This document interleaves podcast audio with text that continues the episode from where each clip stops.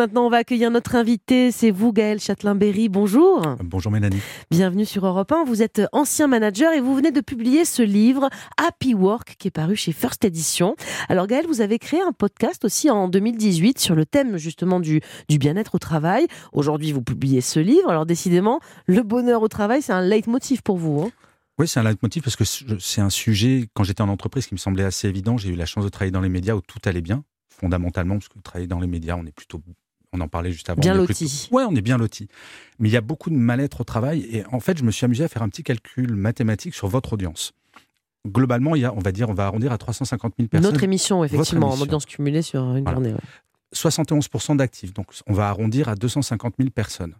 Ben, sur ces 250 000, statistiquement, il y en a 25 000 au moment où on se parle qui sont en burn-out lourd. Wow. On est numéro 2 mondial, il n'y a que le Japon qui nous bat.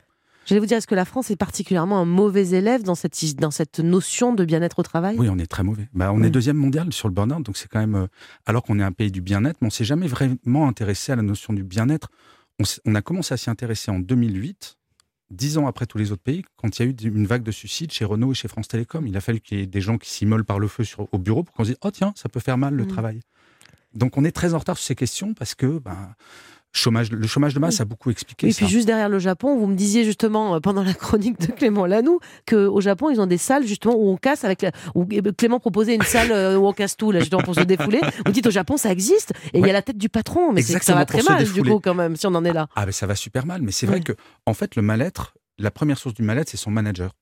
Euh, c'est une étude Gallup qui avait montré quand on démissionne, plus de 50%, on quitte un manager, pas une boîte. Eh Et, c'est vrai que le matin, avoir la boule au ventre pour aller voir son boss, c'est pas hyper agréable. Donc se défouler en tapant dessus, pourquoi pas On va essayer de tout faire justement ce matin pour pas avoir besoin d'en arriver là, Gaëlle. Euh, quand on parle de bonheur au travail, ça englobe quoi précisément? Parce que c'est pas forcément euh, faire la fête toute la journée au travail et rigoler. comment ça s'évalue? C'est quoi les critères du bonheur professionnel? Alors, dans mon livre, et je ne parle jamais de bonheur au travail, parce que le bonheur, c'est une quête. Mhm. Et dans notre vie personnelle, on le sait, on a des phases de bonheur. mais Bien-être plutôt. Ouais, c'est le bien-être. Et le bien-être, ça se résume assez facilement, c'est de finir à peu près dans le même état physique et psychologique une journée de travail que par rapport à quand on l'a commencé. Ah, c'est pas mal comme critère. À peu près, on est peu, mhm. un, peu fatigué intellectuellement, mais si en fin de journée, on est au bout du roulax et qu'on a juste envie de, de dormir, euh, c'est pas bon signe. Et il y a un autre bon signe, c'est si vous êtes fatigué quand vous rayez le matin, tous les matins, c'est pas bon signe. Ce qu'on appelle des signaux faibles. Et vous avez fait un petit pas de plus vers le burn-out. Dis donc. En tout cas, c'est bien ce critère-là, d'être à peu près dans le même état le mm. matin qu'à la fin de la journée de, boulot. Euh, la première chose que vous expliquez dans le livre, c'est que pour franchir euh, la porte du, bureau avec le sourire, il faut accepter de pas être l'employé parfait. Il faut dédramatiser notre job. Vous dites, en fait, mm. euh, bon, à part si on est chirurgien cardiaque, on sauve pas des vies quand on va au boulot. Mais c'est marrant que vous donniez cet exemple parce que j'ai eu un entretien avec le patron du service neuro d'un énorme CHU. Bah, lui, il sauve des vies quand même. Hein. Oui, mais je faisais une conférence et je lui dis, mais je peux pas dire que vous sauvez pas de vie. Et là, il me dit, mais Gaël, c'est ce que je dis à mes équipes. On sauve des vies quand on est au bloc, mais quand on en sort, on a le droit de sourire, on a le droit d'être aimable. Mm. Et en fait, il a tout repositionné en disant, mais si, vous avez le droit de dire qu'on sauve pas de vie. C'est vrai.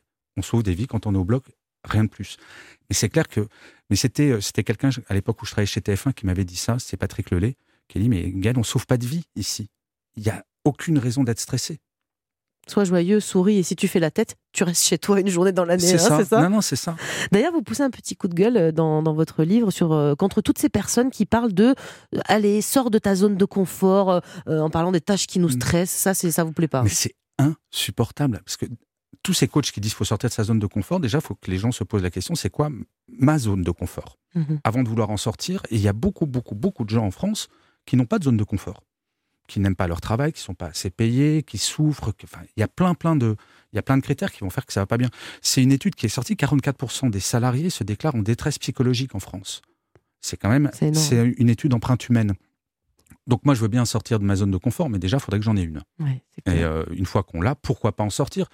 Mais le côté parfois être feignant et être dans sa zone de confort et juste euh, bah, prendre le temps d'aller bien, hmm. c'est pas mal, je trouve. On sait souvent, enfin, on dit souvent qu'il y a une différence entre les jeunes générations, euh, les anciens, même nous, hein, éventuellement. Euh, mais le confinement et notamment la crise sanitaire a aussi beaucoup fait changer notre façon de, regarder le travail, nos envies euh, professionnelles. Aujourd'hui, on parle davantage de, de, bah, de, télétravail, évidemment, de, de semaines de quatre jours, de personnes qui, qui ont réalisé qu'il fallait vraiment un équilibre très important entre vie perso, vie professionnelle. Vous pensez que ça va encore changer dans les prochaines années? On, on vise quoi là? Mais en fait, ça va s'accélérer de plus en plus moi, je fais partie de la génération euh, où c'était ma vie personnelle qui s'adaptait à la vie professionnelle. Mhm. Là, tout le paradigme est inversé, où c'est exactement l'inverse.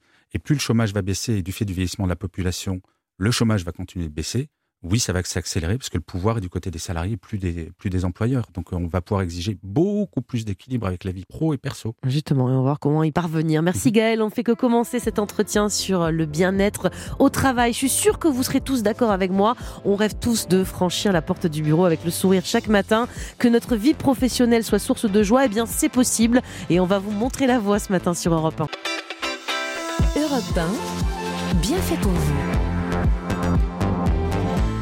Gomez. Vous écoutez Europe 1 et notre émission dans laquelle on vous propose aujourd'hui de viser une vie professionnelle source de joie, tout comme votre vie perso. Mais c'est vrai euh, qu'au boulot, c'est pas toujours évident. Hein. On va y travailler grâce à vous, euh, Gaël Châtelain-Berry. Vous êtes conférencier, écrivain, spécialiste de la bienveillance en entreprise et vous avez donc publié euh, ce livre Happy Work, paru chez First Edition. Gaël, on va voir comment améliorer donc notre bien-être au travail ce matin grâce à vous. Et déjà, vous dites qu'il faut commencer. C'est assez étonnant comme conseil, je trouve, par par chouchouter quatre organes, nos yeux, nos oreilles, notre dos, notre nez. Honnêtement, j'ai du mal à voir le rapport. C'est que pourquoi ils sont cruciaux ces organes? C'est marrant que vous soyez étonné parce qu'en fait, le bien-être au travail, ça commence par notre propre bien-être. Là, par exemple, devant moi, les auditeurs le voient pas. De facto, il y a une souris. Mhm. Il y a une pathologie qui s'appelle le souris elbow. Je ne sais pas si vous en avez déjà eu. C'est horrible. C'est une tendinite qui fait un mal de chien. Et ça peut s'éviter en ayant une bonne posture de la main. C'est un trouble musculo-squelettique, c'est ça Exactement, c'est comme le tennis elbow. Dans mmh. mais euh, là, à mais souris, elbow, et ça fait des tendinites de dingue. les ordinateurs, s'il n'y a pas de filtre, vous pouvez avoir des conjonctivites, etc., etc. Donc il faut vraiment commencer par penser à son Déjà, à sa santé, quelque part. Hein, exactement. Être bien assis. Par exemple, toutes les personnes qui font du télétravail, ça serait bien qu'elles pensent avoir une bonne assise et pas utiliser le tabouret de la cuisine. Non, mais il y a eu plein de pathologies, justement, comme ça, pendant le premier confinement. Et maintenant, heureusement, de plus en plus d'entreprises payent du matériel pour le télétravail qui soit adapté pour. Euh, Donc la première chose pour être en tout cas bien au travail, c'est déjà voilà, d'avoir des bonnes conditions physiques pour son, pour son, organisme. Euh, on parle beaucoup de la déconnexion numérique le soir, le week-end, durant les vacances, mais vous, vous allez encore plus loin. Euh, vous dites que pour être mieux au travail, on devrait même supprimer les alertes téléphone pendant qu'on travaille. Mais attendez, si je, si je loupe le mail de mon patron, ça va mal se passer. Ah mais non, parce qu'il faut en parler avec le patron, justement. En fait, si vous êtes en train de vous concentrer, donc Mélanie, vous travaillez sur votre prochaine rubrique. Vous êtes hyper concentré. si jamais il y a votre téléphone qui sonne, qui fait un bip ou un pop-up euh, de mail, vous allez retomber à 0% de concentration. Il va falloir un quart d'heure pour vous reconcentrier et mmh. que vos capacités cérébrales soient à 100%. En fait, si vous voulez gagner du temps, bah, il faut supprimer quand vous concentrez vraiment toutes les alertes. Et ça peut être, bah, vous regardez vos mails une fois par heure, par exemple. Mais il faut en parler avec votre patron si vraiment il veut euh, une réponse dans les deux minutes. Non, mais ici, je vous rassure, ça, ça se passe très bien. On a tendance à critiquer aussi, vous savez, ces collègues là qui font des pauses. Tout... Bon, il y a ceux, les fumeurs, hein, euh, qui évidemment vont sortir pour aller sur la terrasse, par exemple, mhm. fumer une, petite, une petite cigarette. C'est mauvais pour la santé, ça, c'est leur problème, on va dire. Mais on les critique, on dit, regarde, lui, il n'arrête pas de faire des pauses, etc. Mais vous dites, c'est eux qui ont raison. Ce sont les plus productifs dans l'entreprise, qui font le plus de pauses. Complètement. Et en fait, il y a une étude qui a montré que quand vous mettez sur une tâche, vous allez mettre un quart d'heure à être à 100%. Vous allez être à 100% de vos capacités cérébrales pendant une demi-heure et après ça chute. Si vous faites pas de pause, et c'est ça le problème en France, c'est très valorisé les gens qui font pas de pause. Si vous êtes derrière votre ordi toute la journée, on va se dire oh, qu'est-ce qu'il est productif. Mais en fait, la productivité va baisser jusqu'à 20%. La personne qui fait des pauses toutes les heures va avoir une demi-heure toutes les heures à 100%. Si vous faites le calcul, celui qui, ou celle qui ne se lève pas de sa journée aura eu une demi-heure à 100%, celui qui fait des pauses 4 heures. Bon, alors c'est quoi la règle pour être euh, hyper productif, comme vous le décrivez? Tous les trois quarts d'heure. Tous les trois quarts d'heure, c'est beaucoup hein, sur une journée, beaucoup de pauses hein, quand même. Est-ce que vous savez, alors, je vais faire un test. non, non, mais je vais pas faire le test, mais c'est sur 8 heures en présentiel, 2h53 mhm. minutes sont véritablement productives. Alors je parle là des, salariés dans des bureaux, je parle pas dans les usines ou ce genre de choses. 2h53 minutes. Ah on perd un temps en réunion de fou, on perd du temps de partout au lieu de se focaliser sur... Bah, la productivité véritablement, ce qui mmh. permet de libérer plein de temps pour d'autres choses. Moi, j'aime beaucoup votre approche. Hein. Vous conseillez aussi un truc qu'on aime bien dans l'équipe de Bienfait pour vous, mais pour être productif et heureux au travail, de passer beaucoup de temps à la machine à café. Les patrons vont pas beaucoup vous aimer. Hein. Mais les patrons devraient, vous savez, alors là, en l'occurrence, c'est un de mes patrons chez TF1 qui m'avait dit Gaël, tu dois passer beaucoup plus de temps en tant que manager à la machine à café. Mais je croyais qu'il voulait que je change l'eau, donc je me disais c'est quand même surprenant. Et, mais parce que c'est à la machine à café qu'on a des discussions totalement informelles avec ses boss, avec ses salariés. Il y a des gens qui ne vont pas oser prendre la parole en réunion, qui vont oser à la ah machine à café dire oh tiens j'ai une idée, est-ce que je peux t'en parler?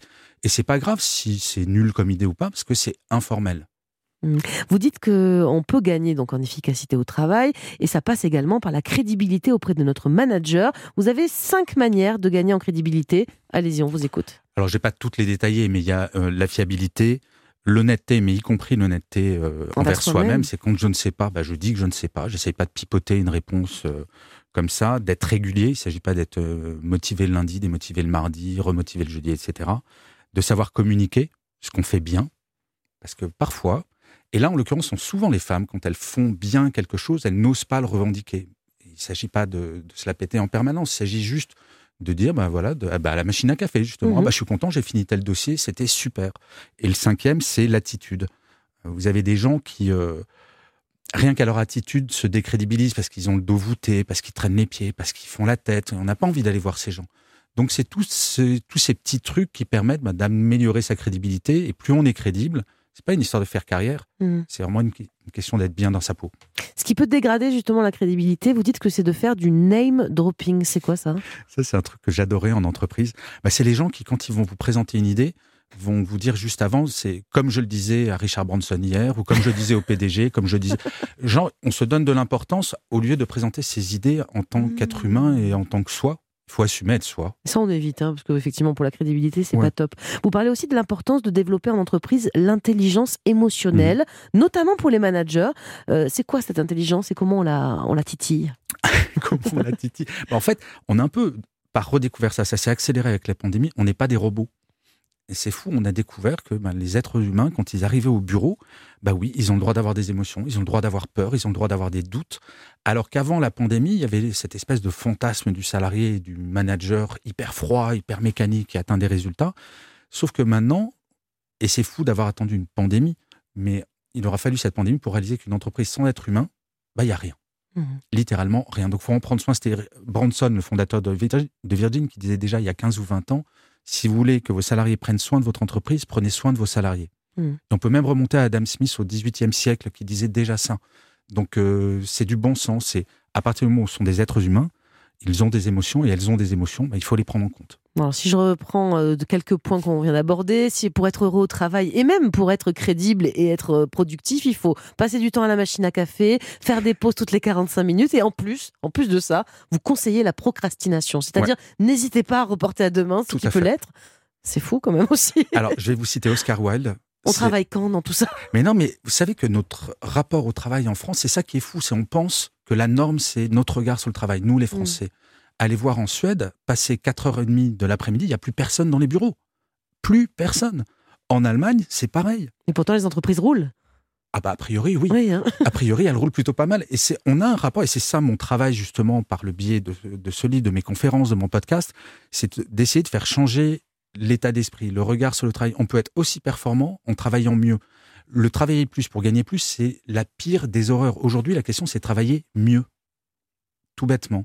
Et procrastiner, c'est Oscar Wilde qui disait ne jamais remettre, je ne remets jamais à demain ce que je peux faire après-demain.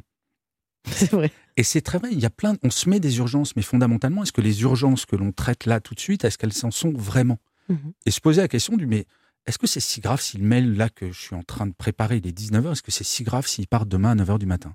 Et dans 80% des cas, on s'aperçoit, ben non. Mmh. Et puis dans 89% ou 90% des cas, vous l'avez dit, on ne sauve pas des vies au travail. Alors merci beaucoup euh, Gaël. On va continuer dans quelques instants avec vous sur cet éclairage, sur le bien-être au travail. Comment avoir une vie pro plus sereine et plus épanouie? On a encore beaucoup de conseils pour vous, auditeurs d'Europe 1. Alors à tout de suite sur Europe 1. Sur Europe 1, bien fait pour vous. Mélanie Gomez. On est avec vous jusqu'à midi. Bienvenue si vous nous rejoignez sur Europe 1. Il est 11h31. On est en direct avec vous et on est en direct avec Gaël Châtelain-Berry, spécialiste de la bienveillance en entreprise. Je rappelle que vous venez de publier ce livre Happy Work, paru chez First Edition. Alors Gaël, on a vu euh, que comment apporter donc du bien-être et de l'efficacité dans sa vie professionnelle. Ce qu'on n'a pas dit juste avant, c'est que vous conseillez notamment aux managers euh, de toujours, toujours, toujours viser l'optimisme. Pourquoi c'est si important pour eux et leurs collaborateurs?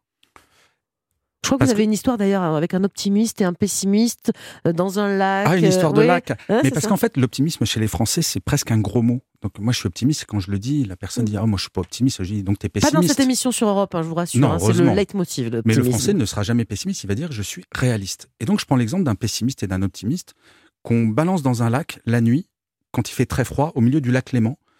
Donc le pessimiste, qui est donc pas pessimiste mais réaliste, va dire ben il fait froid, il fait nuit, je suis au milieu du lac Léman, je vais crever. Donc il se laisse couler. L'optimiste, il va pas se dire chouette, je prends un bain de minuit. Il va juste dire bah, peut-être qu'il y a un bateau qui va passer, peut-être que si je fais la planche, je vais m'en sortir. Et en fait, moi, en tant que manager, j'ai envie que mon manager il me dise bah, il y a un espoir quelle que soit la crise. J'ai pas envie qu'il nie la crise, j'ai pas envie qu'il nie les problèmes, j'ai juste envie bah, qu'il me rassure. C'est comme un pilote d'avion. Moi, quand il y a un trou d'air, j'ai pas envie que le pilote prenne le micro pour dire on va tous crever. J'ai plutôt envie qu'il me dise regagnez votre place, attachez votre ceinture, nous allons traverser une zone de turbulence. Hyper calme optimiste, même si tout n'est pas rose dans l'entreprise, hein, on va pas non plus euh, faire euh, euh, semblant. comment faire face justement à certaines situations vraiment qui sont négatives dans le milieu professionnel?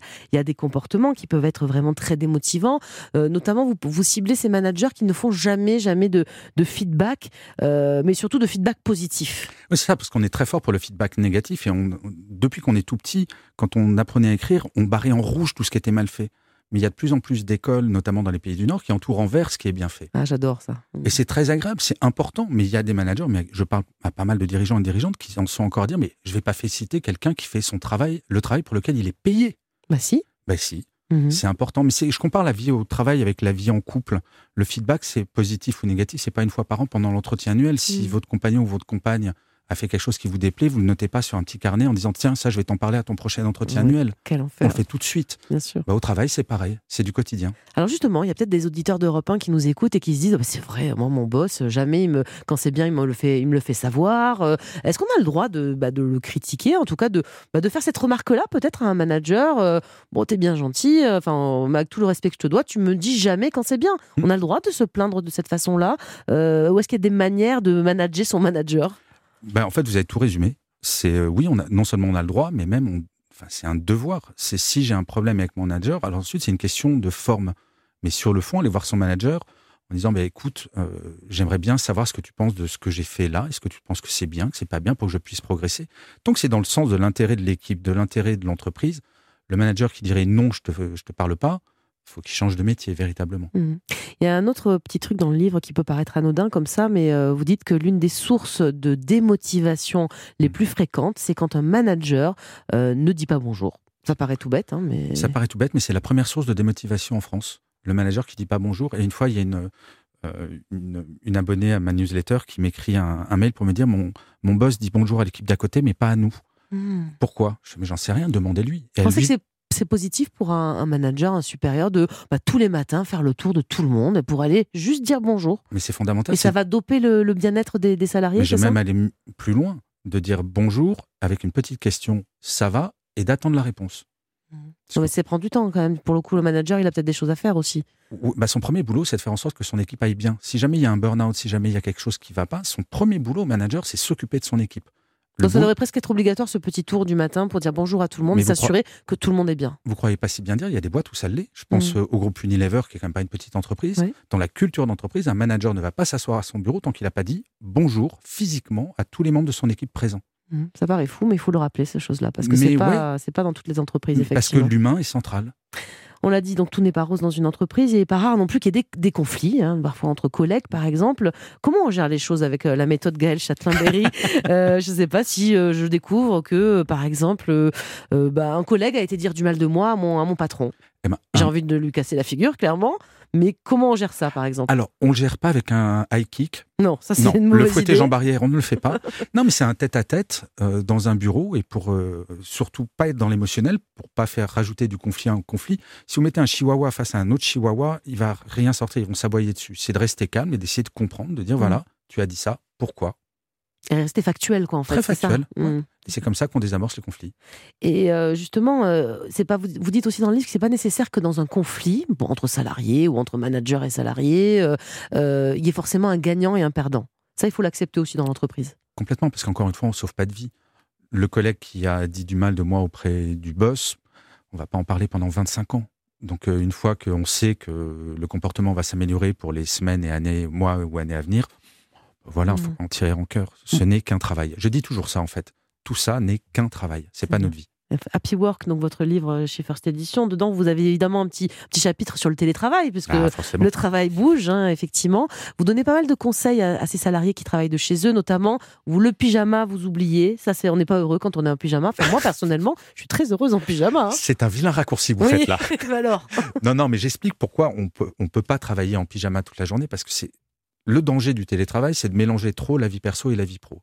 Et avoir des rituels, avoir déjà un coin où on travaille et pas travailler dans son lit, je le dis aussi, mais avoir un petit coin bureau, s'habiller. Alors, faut pas non plus se pomponner comme, euh, comme Mm. des malades, mais juste le fait un jean, de- des baskets, Non, un voilà. t-shirt, et voilà. et de couper entre la vie pro et la vie Mm. perso. Et justement, quand on fermera son ordinateur le soir, on sera pas tenté de continuer à Mm. bosser, à faire des mails à 22h, 23h, comme on l'a fait pendant le premier confinement. Hmm.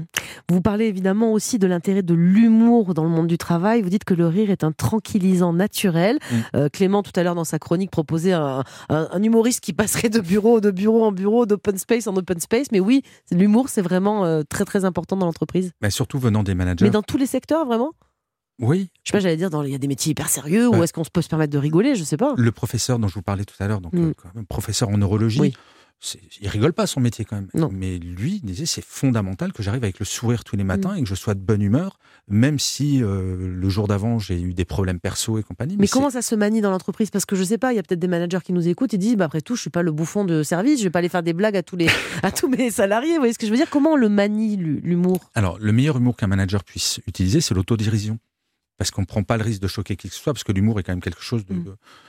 Tout le monde n'a pas le même. Bien Mais sûr. quand le manager se fait de l'autodérision par rapport à lui, ça fera toujours marrer son équipe. Ça plaît à tout le monde, ça. Mais on aime bien se moquer de son manager. Donc quand il le fait, quand il le fait à notre place, c'est encore mieux. Bon, bah, très bien. On va apprendre davantage à se moquer de nous-mêmes. Merci beaucoup, Gaël Châtelain-Barry, d'avoir euh, accepté notre invitation.